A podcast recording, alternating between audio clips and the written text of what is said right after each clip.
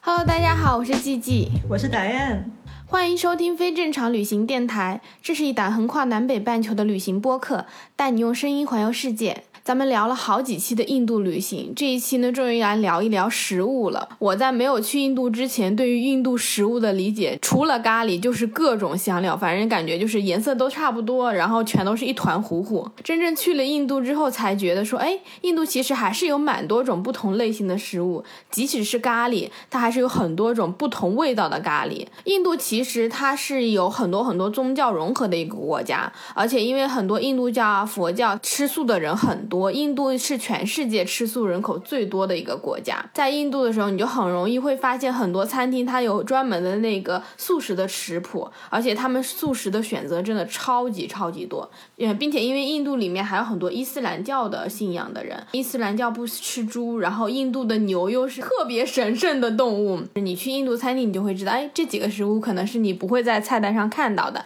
也不要就是特别随意的去点，因为可能会触犯到他们的一些宗教信仰。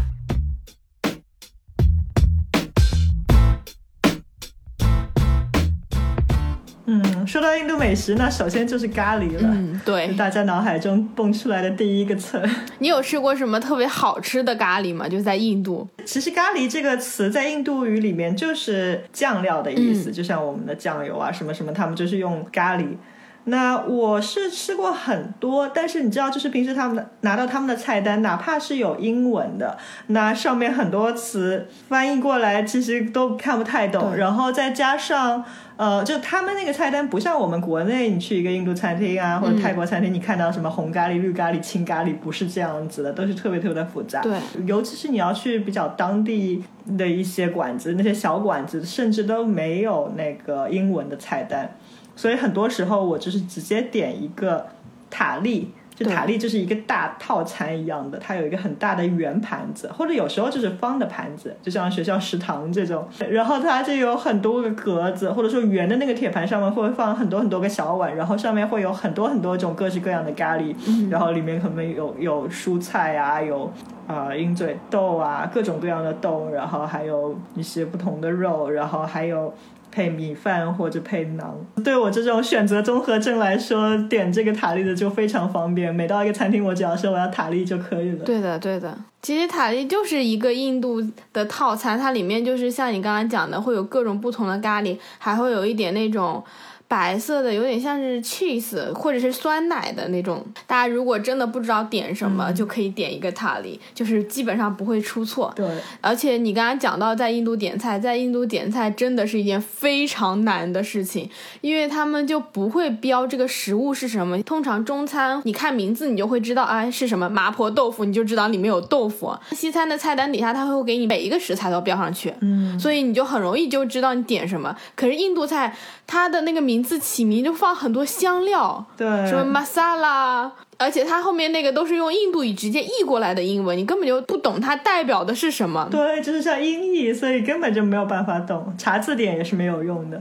而且就不像我们中国很多菜单的话都有图片，他们大部分也是没有照片的。哪怕有照片，其实你看起来差不多都是一个个红红黄黄的东西。对的，就是我记得我去印度前几天吧，反正我每天就在那种瞎点，点上来之后就是完全不知道是什么，反正它端上来都是一锅一样的东西。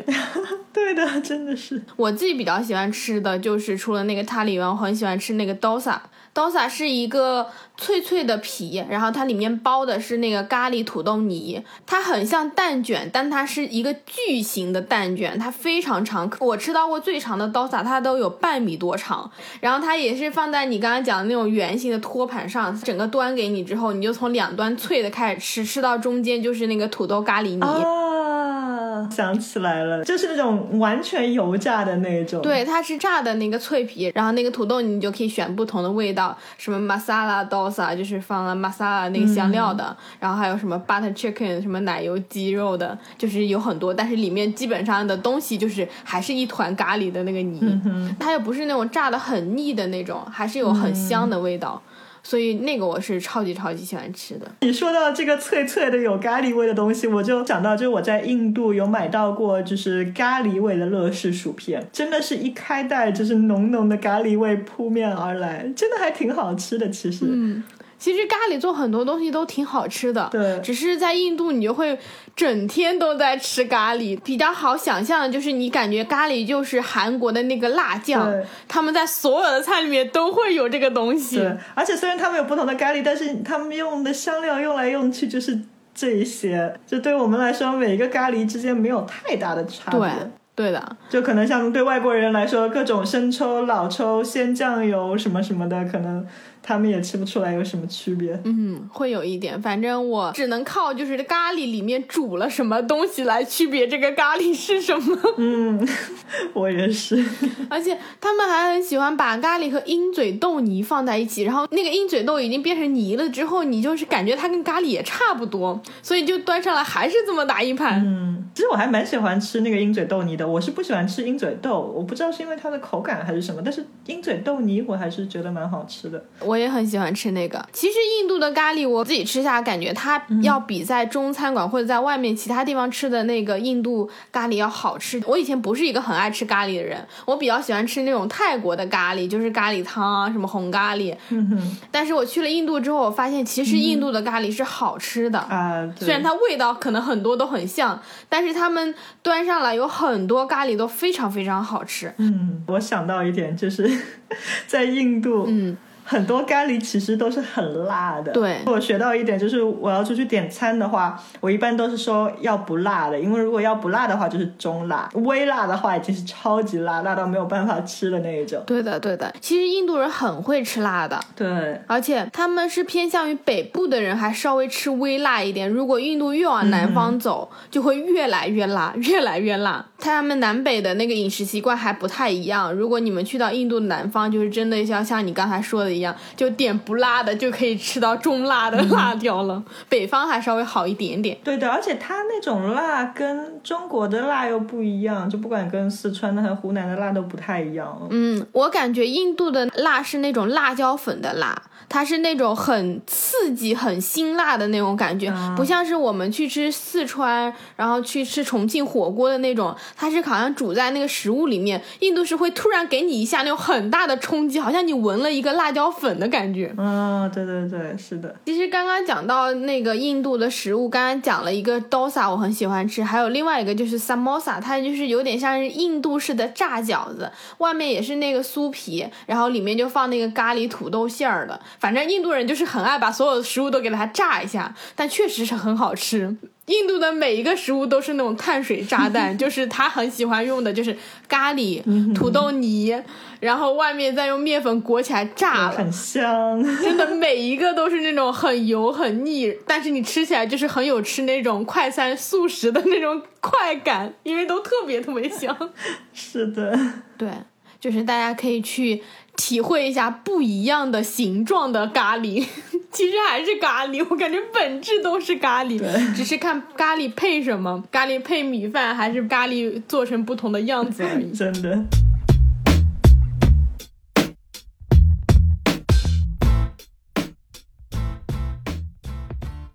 除了咖喱之外，你还吃过什么其他的印度美食吗？就是让你印象很深刻的。我吃过有一个那个肉类的串烧，就像烤肉那种，挺好吃的。它一个长长的签，然后上面就是有插青椒、红椒，然后鸡块儿哦这样子的。对，印度以前都是被波斯那边统治的嘛，印度的那个饮食是有带一点点中东感觉，就像你说的那个烤肉串，就很像是希腊啊或者中东食物才会有的那个串。对，还有一个就是印度的一个香料抓饭，其实我觉得它跟那个新疆羊肉手抓饭是有点像的，嗯，然后蛮香的，也是有很多香料，然后有羊肉啊什么的。对，那个我很喜欢吃。你刚刚说跟新疆那个抓饭很像，真的是超级对的，因为它那个米粒是很松的，它不像是我们一般吃的那种炒饭，它用的是那种很长的那种印度的那种米，然后干干的，然后每个米粒都很分明，然后里面放一些肉啊，放胡萝卜什么的，就很像新疆抓饭。对，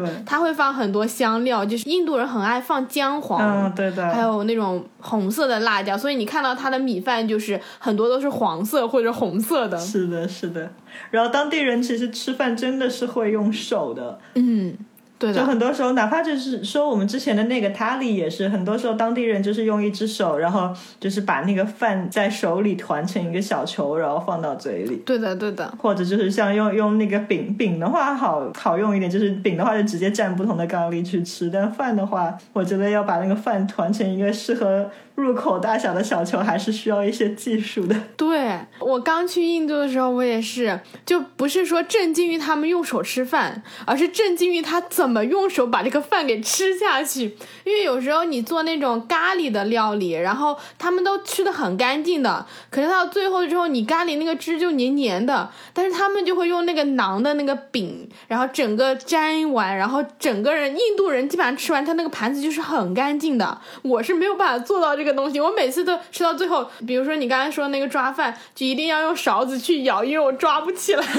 是我也是要用勺子，而且我就觉得就是都还蛮脏的，很多时候，而且这个很多就不想用手直接去抓那个饭。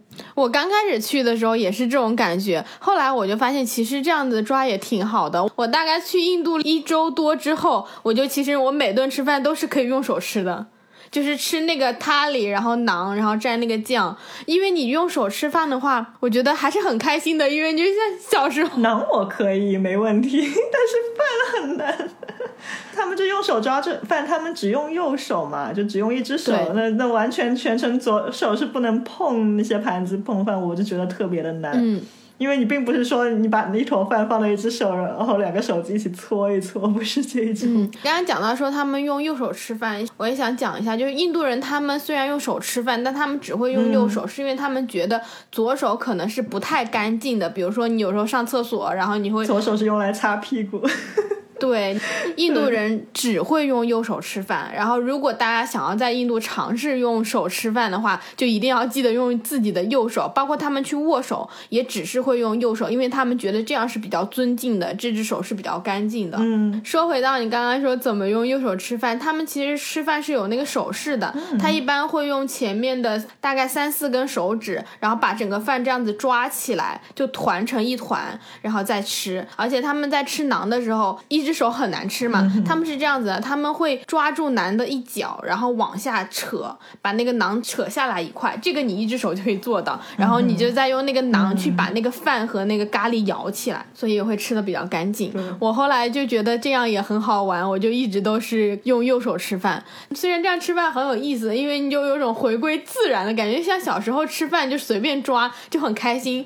可是我是要用那种什么消毒酒精消毒洗一下，我才敢用。我自己手去吃饭，可是印度人根本不会，我我都很怀疑他们有没有洗过手，反正他们可以直接抓来吃。而且他们不怕烫，对，就是他们在吃咖喱时候吃，真的可以直接就是弄进去，然后整个崴起来就可以吃了。首先，我觉得咖喱黏黏糊糊，我已经有心理障碍了。然后第二个就是那个东西刚端上来，我就觉得烫死了。对他们来说，这件事情很正常，感觉他们从小练出来了。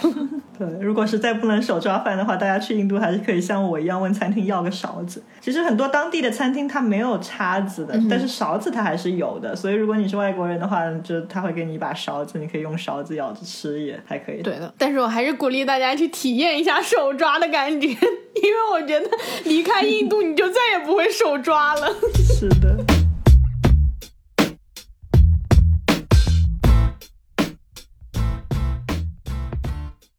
我其实对印度印象比较深的就是印度有各种饼，比如说馕是我们最常见的那个是烤出来的啊，对，它的馕有很多味道，就是它馕我记得就是有那个有大蒜的，然后有葱香的，有就是没有加其他味道的黄油味道的，对，挺好吃的。对我特别爱吃印度的馕，我觉得只要给我一块馕，然后一碗咖喱，我真的可以吃下去好多啊！热爱面食的人应该会很喜欢印度。它就是有各种各样的面食，不只是馕，它有好多种各种不一样的饼，比如说那种脆脆的，就很像薄脆的那种饼，叫 roti 还是叫什么 chapati 之类的，反正就是你会去印度看菜单，你就会看到一整面的那个东西都是各种饼，可是你根本就不知道哪个对应哪个。除了我们大家都知道馕，你可能好点一点，对，剩下的你可以点到很多种不同的那个饼，但是可能你端上来之前你都不知道它是什么。都去点一点试一试。对，虽然说我们前面讲了印度很多就是素食的，但是我觉得他们的那个荤食很多就是。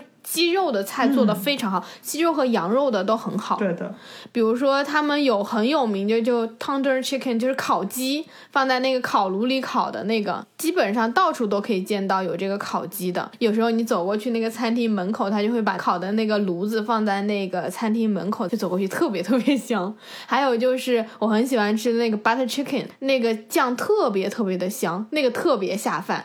而且我在印度吃了这么多，我就没有吃过做 butter chicken 让你觉得很崩溃的，因为你有时候很容易会踩很多雷。可是这个是我真的觉得你去怎么点都不会出错的一道菜，因为它放了黄油，放了奶油，嗯，就是已经很香了，就很不容易会把这个搞错。其他很多还是很容易会吃到很多踩雷的食物，因为你端上来之前你根本就不知道那里面有什么。没错，我还吃过一个很好吃的东西，一般来说当地人会作为早餐。吃的，但是我当时是去那个一个很大的嘉年华，然后有就像一个游乐场这样子。那个嘉年华里面有一个很大的棚，然后那个棚子里面就全是各种吃的。嗯，然后就有人现场就是在做那个玛莎拉薄饼。嗯，它那个薄饼其实跟成都的蛋烘糕很像，感觉基本上就是一模一样的。它在那个薄饼上面会放很多，就是什么。嗯，也是土豆泥啊，然后再拌上各种各样的香料和一些什么洋葱啊、辣椒啊等等。吃的时候你就把那个薄饼叠起来或者卷起来，然后它会再给你一般配上一个就或者两个月红色和绿色的那种辣椒酱一起吃，超好吃。对，说完感觉那个还有点像墨西哥的 taco，只是一个大型版本的，对吧？有点，有点。我到现在还很喜欢很喜欢的印度食物是有一个印度食物叫 paneer，它是像豆腐一样。样的有点像 cheese 的豆腐，这个是我从印度吃完回来之后，每次去超市我都会买的一个东西，因为我觉得它就是很有嚼劲的一个豆腐。是芝士吗？还是什么呀？它应该是用豆腐的做法做的芝士。一般印度人他们在做的时候，就是也是把这个东西放到咖喱里面，有点像是咖喱豆腐，但那个会更有嚼劲，吃起来就是像芝士一样。但是它其实是用豆腐的做法做的，然后印度人也把它们当成他们的豆腐差不。多就会有很多跟豆腐近似的做法。嗯，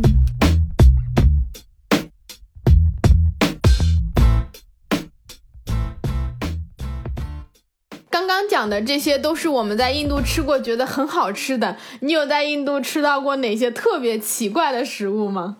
其实我在印度，我没有吃到什么特别奇怪的东西，对我来说。但是有一次，就是我坐火车，然后是一个长途的火车嘛，然后它是那个没有空调的那个档次，所以晚上就是火车有来就是登记你的名字，看你要不要那个套餐，然后会给每个人一份。它不是说特别的特别，但是我真的觉得是嗯挺难吃的。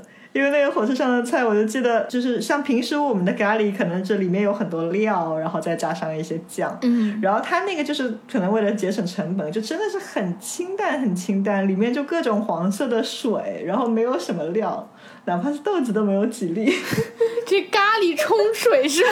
对的，你呢？你有没有吃过什么奇怪的？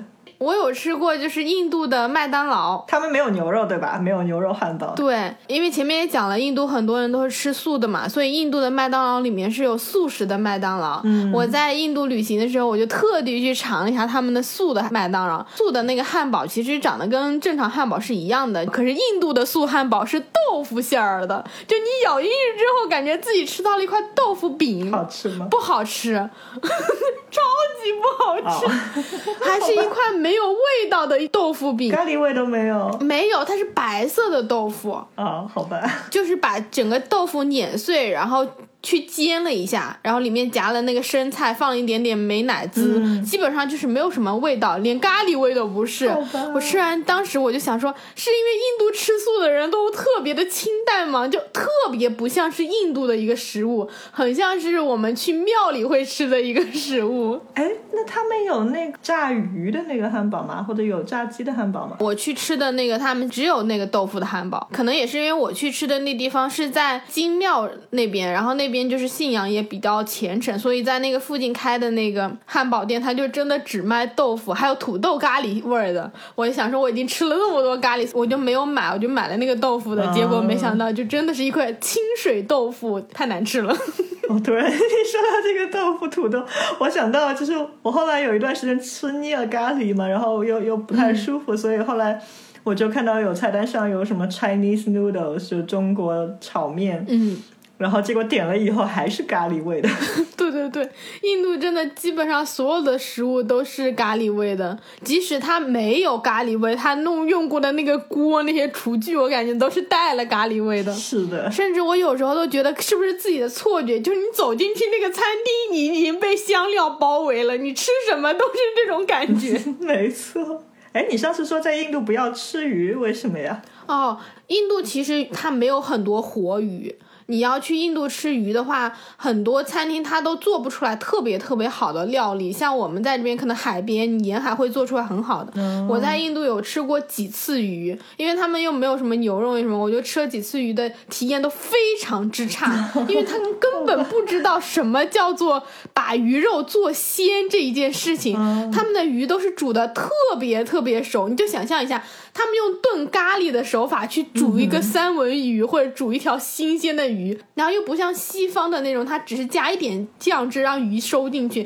他们的那个鱼是埋在了咖喱里面的那种，好吧？所以你煮出来的那个鱼就非常味道非常之奇怪，因为我们大部分吃鱼都是吃它的鲜美，吃它那个鱼肉，他们就是让你吃到了一团就是咖喱。而且我还吃过一次鱼肉的披萨，怎么样呢？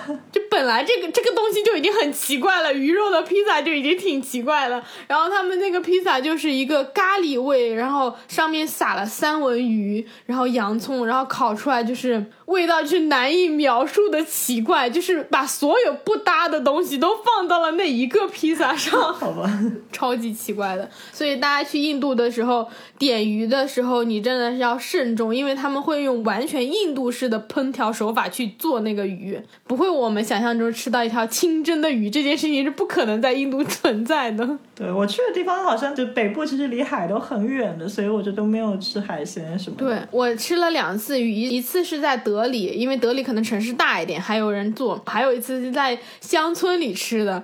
哇，那个鱼我都感觉那个鱼吃起来就跟馊了一样，特别可怕，因为。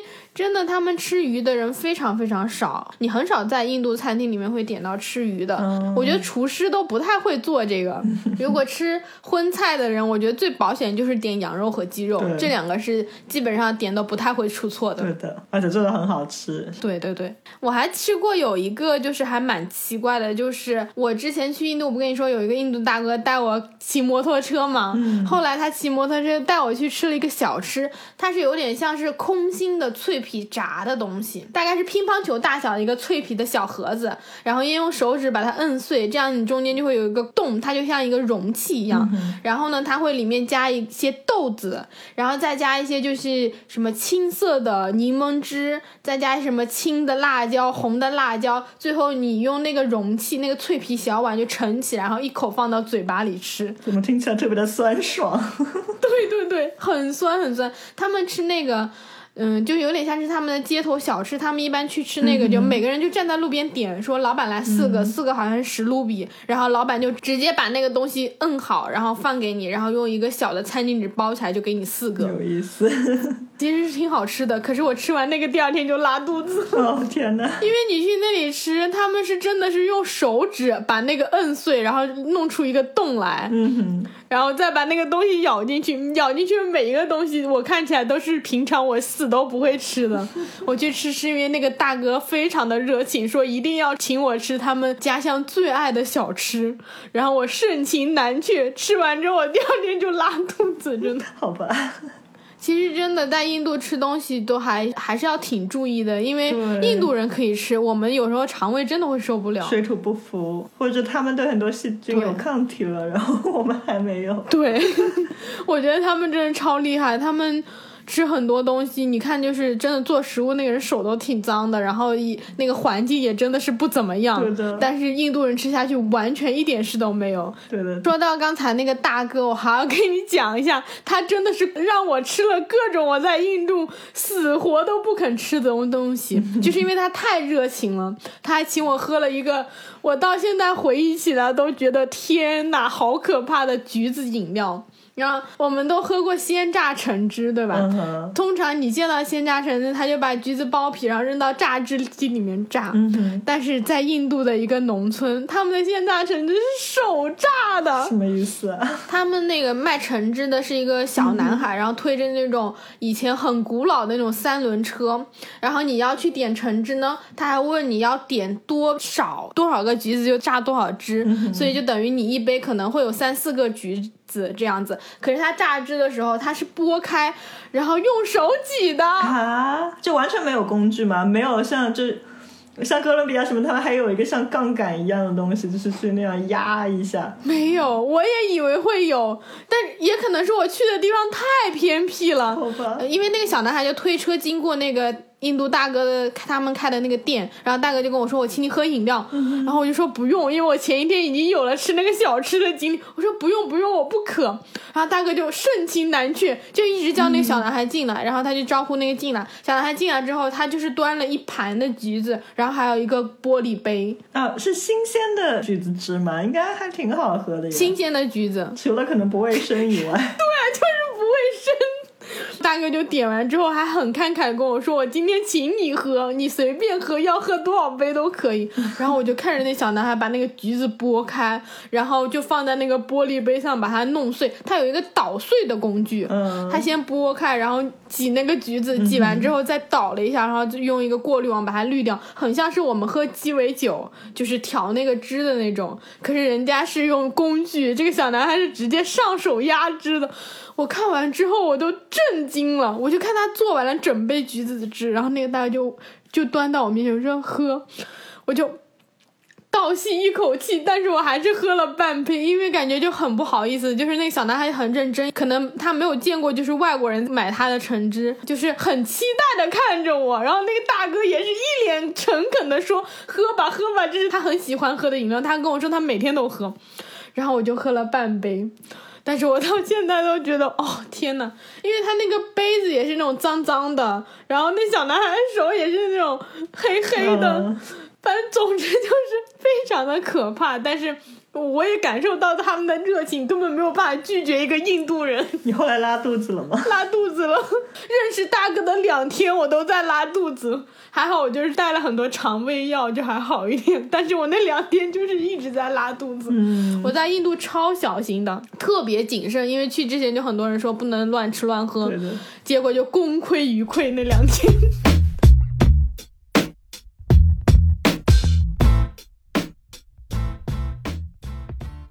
除了这个橘子汁之外，印度还是有很多很好喝的饮料的。我这个可能是一个个例，因为盛情难却。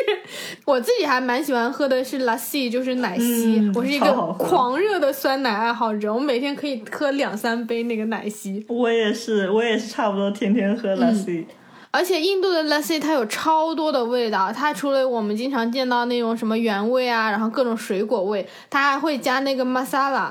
而且我在瓦拉纳西喝过一个很奇怪，但是也还蛮好喝的那个 lassi，就它上面加了很多花。哦，它除了那个香料，还加了那种红色和橘色的花，就是你在印度也经常会见到那种花。放进去之后，其实味道还挺好的，虽然有一点奇怪，但印度 lassi 真的超级推荐。嗯而且在一些小的地方，他们卖 lassi 的时候，他会把那个装 lassi 的陶罐给你。有一些地方它是用那种土直接烤出来的陶罐，哇我就带了好多个回去，因为我都觉得那个陶罐比那个 lassi 值钱。这么好，怎么没有人给我呀。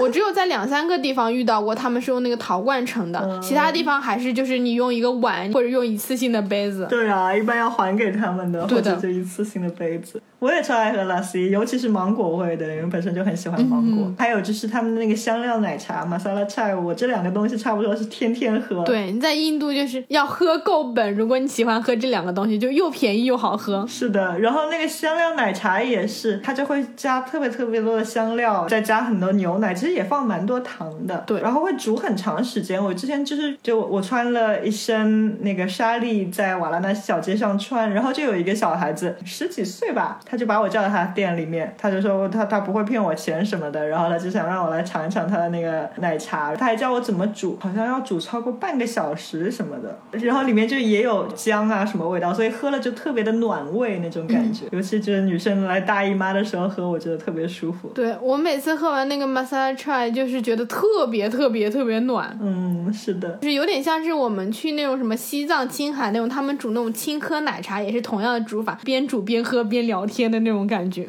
对，而且其实他们一般这个玛莎拉菜就是用挺小的杯子对装的，不像星巴克那种一一下子一大杯。对他们其实很小一杯，所以就是他会跟你边聊天边跟你续杯，就一直给你倒，一直给你倒。是的，没错。基本上每一个印度的那个家里人做客，或者是你去那个商店，他们都会给你倒那个 masala tea、好像他们招待所有人就是最常见的就是用这个东西。对，聊到喝的嘛，感觉印度其实因为可能宗教很多地方都是禁酒的，你就是可能去餐厅专门点会有，但是你很少会见到就是随便的印度人他就会说，哎，我今天喝一杯，这种就特别特别少。你有在印度喝过酒吗？有，就他们酒还还是有的，但是我好像不记得我有去过什么酒吧。对，但是其实很多餐厅里面，就是有外国人去的这些餐厅里面，你都可以点到啤酒。对，但是我就建议，如果你们大家去喝酒的话，还是点那种瓶装的啤酒或者那种易拉罐装的啤酒可以，但是就不要点带冰的鸡尾酒，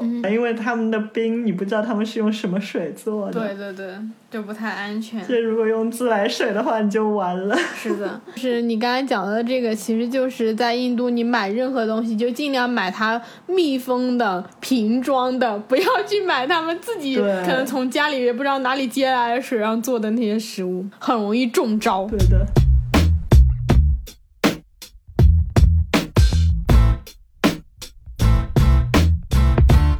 来说一下印度的饮食安全吧，我觉得这个太重要了。对的，对的，我们可以讲一讲。你刚刚也说，就是我们要去买水啊，你一定要去买瓶装水，而且就是如果一个小贩卖很多水的话，你可以从他那里买，但是如果他就拿着很少的几瓶来卖给你，最好不要去买。买的时候你要看一看那个瓶口是有没有开过还是什么的，对因为他们的自来水真的是有很多细菌，嗯就当地人喝了没有问题，但是对于我们来说，你你真的是喝一口你就可以生病的，对就哪怕刷牙，如果像我们作为外国人去的话，最好都是用瓶装水去刷牙，不要直接用自来水去刷牙。嗯，对的，喝水应该是在印度最需要、最需要注意的一件事情了，是就是这个是最关键的，而且包括就是他们用水做的任何的饮料，就如果不是瓶装水直接喝的话，我觉得都尽量少喝一点。对的，但茶什么是煮沸的那就没有问题。对，生水是一定不能喝的，在印度太可怕了。对的，我要跟你讲一个我在印度生病的经历，可以，可以，可以。太可怕了。就是我已经没有把拉肚子算生病了，因为我觉得在在 印度这个就是平时就是少拉一点，什么都都算还好的。但是后来就是我到了乌代普，其实我很喜欢乌代普，而且我觉得乌代普也很舒服。嗯就那第一天其实没有问题，晚上我还跟青旅一大帮人出去玩。然后呢，我们玩完以后，我们有去到附近的有一栋楼的楼顶，有一个有点像楼顶咖啡、楼顶酒吧那样子的。然后我不记得点了什么东西了，里面好像有加冰的，我不知道是不是因为这个原因。后来就是三更半夜我就开始发烧，嗯我是一个很少发烧的人，我我从小到大也会经常感冒，但是我我很少发烧。我后来就觉得全身很冷，然后就发烧很难受。后来呃，我就跑到青旅下面去，他们给了我一粒退烧药。吃完以后我就睡着了，所以第二天早上感觉还稍微好一点了。所以第二天一早七点钟还跟青旅的其他人一起去去做瑜伽，哦，那你也是蛮拼的。对，然后但是后来做完瑜伽我就不行了，就那一天，然后就开始越来越冷，然后越来越没有力气，嗯，完全整个人就是不行了的状态，只能躺在床上都不能动。天啊，这么严重？对，然后后来就是呃，情侣就帮我找一个突突，然后这突突就带我去到市里面去了一家，他说是说一家美国医院，我本来想象是私人医院，但其实就是像一个公立的大医院，是跟国内的医院还是比较像的。然后也是很多人，但还好不用排队排太长时间。在那边他们就给我抽了血，然后说化验报告要等个好几个小时才出来，你就等几个小时再回来拿报告吧。嗯，我后来去拿了报告以后。他们是跟我说，就是病毒感染，病毒没什么，我还以为你是得疟疾之类的。对我本来也是特别担心，因为我觉得这个症状，然后我自己在开始搜各种疟疾啊、登革热啊，对我都觉得很可怕，越看越觉得像疟疾。而且我出门之前也是怕麻烦什么的，我也没有去吃疟疾的药或者打疫苗什么的，因为我听说就是疟疾的药，其实吃了以后会让你整个人特别特别的难受，会难受两个星期什么的。再加上我。刚到瓦拉纳西，我不是有又有被蚊子咬，然后有抓破了，然后那个就是街上发大水嘛，水都是那么脏那么黄，所以我就一直很担心我会不会得什么疟疾了。然后后来他们就只是告诉我是病毒感染，然后我说那是什么病毒呢？他们也说这个我们不知道。嗯，后来反正就给我配了两个药，然后还不是像国内就是一盒一盒给的，他就是那种药就是一板拿出来，还给我用剪刀剪了几粒出来，这不是完整的一板。我记得我是一共差不多烧了三天，天哪！然后当时真的是觉得，我觉得我自己要挂了。高烧不退真的是一件很可怕的事情。对，而且就是我已经首先浑身无力嘛，就走路都走不动。回房间的话，那个楼梯我真的只能走一格歇一下，然后走一格歇一下，然后扒着那个扶手一点一点的往上爬。还有更可怕的就是我的所有的关节都开始疼。天哪，这这就。就把哪怕是手指节，还有手腕什么的，全部都开始疼。我的妈呀！我后来就跟我爸妈说，我说我这旅行前买的保险，保险号啊什么什么，通通告诉他们。我说我在这里病了，然后这个保险你们收好。他们都要吓死了吧？真的是，真的挺吓人的。嗯。但后来过了三天，差不多慢慢力气就恢复了，然后就好了。嗯。但是很奇怪，就是我的那个手腕疼了很久，就当然后面就没有像一开始那么全部都疼了，但是有个别那个关节还一直在疼。然后回国，全身上下全部都检查了。一遍抽了八管血，然后那个医生也没有查出来有什么问题，想想还是很后怕。对，这真的很可怕。我以前旅行其实也生过病，比如说我去古巴的时候，我有急性肠胃炎呐什么的，所以我一般也是会带很多那个肠胃的药，然后感冒药。对，然后这次我也是，就是其实想到很肯定会生病。我还是买了医疗保险，回国以后就是在印度看病的钱四百多人民币吧，一共加起来，然后通通报销了。啊，那还挺好的。对，那还挺好。去印度旅行就是医疗保险一定要买，真的是医疗保险一定要买。然后我觉得就要打的疫苗、要吃的药什么提前要打好，这样子的话你之后就不会担心了。对，还有驱蚊的东西一定要准备很多，一定要找很强的。对，真的是你这个经历真的是有点可怕了，在一个异国他乡，而且印度也不是一个很容易给人安全感的异国他乡。对。有时候住青旅还是蛮好的，比如说我生病我在青旅，然后我们同一个房间的还有一个印度还是孟加拉国的小伙子，他是在学医的，然后还有正好跟我同房间里面还有呃一个英国的小伙子，他说他旅行前是医生，所以他们也帮我分析，然后说你应该不会得登革热什么的，所以你也不用担心，然后还经常会有人来关心一下我，那真的很好，因为有时候你在外面最怕的。不是生什么病，最怕是自己胡思乱想，然后特别是网上百度一下这个症状，真的太可怕了，觉得自己每一个都对。我还以为你要说最怕死在外面没人知道。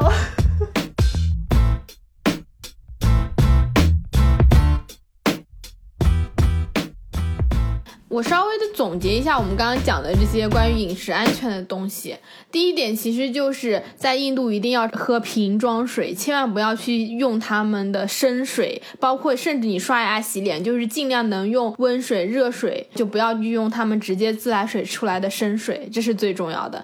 第二点就是一定要随时带肠胃药，甚至你有时候可以先吃肠胃药再去吃饭。比如说你刚到印度的那几天，嗯，还有就是像你刚刚讲的，提前一定要买好保险，然后打好疫苗，这个也很重要。嗯另外就是可能你在旅行的时候，就是要带一些消毒杀菌会用的东西，对，酒精棉片啊，然后或者是免洗的洗手液，包括你刚刚提到，就是说像杀蚊子的一些喷雾什么的，其实都是需要带的，因为印度还是相对来说比较混乱的一个国家，你是提前做好这些卫生准备，有备无患。做好这些准备之后，你才有那个心理去安心的享受印度的美食，不然不然你吃东西的时候都是胆战心惊，很担心自己会不会有问题。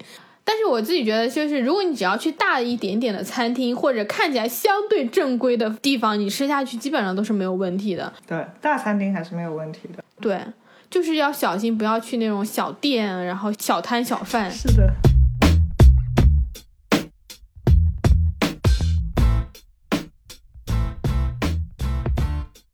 这一期其实跟大家聊了很多印度好吃的东西，然后也讲了讲在印度旅行要怎么注意那个卫生安全，也是希望大家去印度真正旅行的时候，既能吃到好吃的食物，然后同时又能保证自己的身体健康。那这就是我们今天的内容了。我们下周六呢还会再来跟大家聊关于印度旅行的最后一集，记得准时收听哦。咱们下周见，拜拜。拜拜。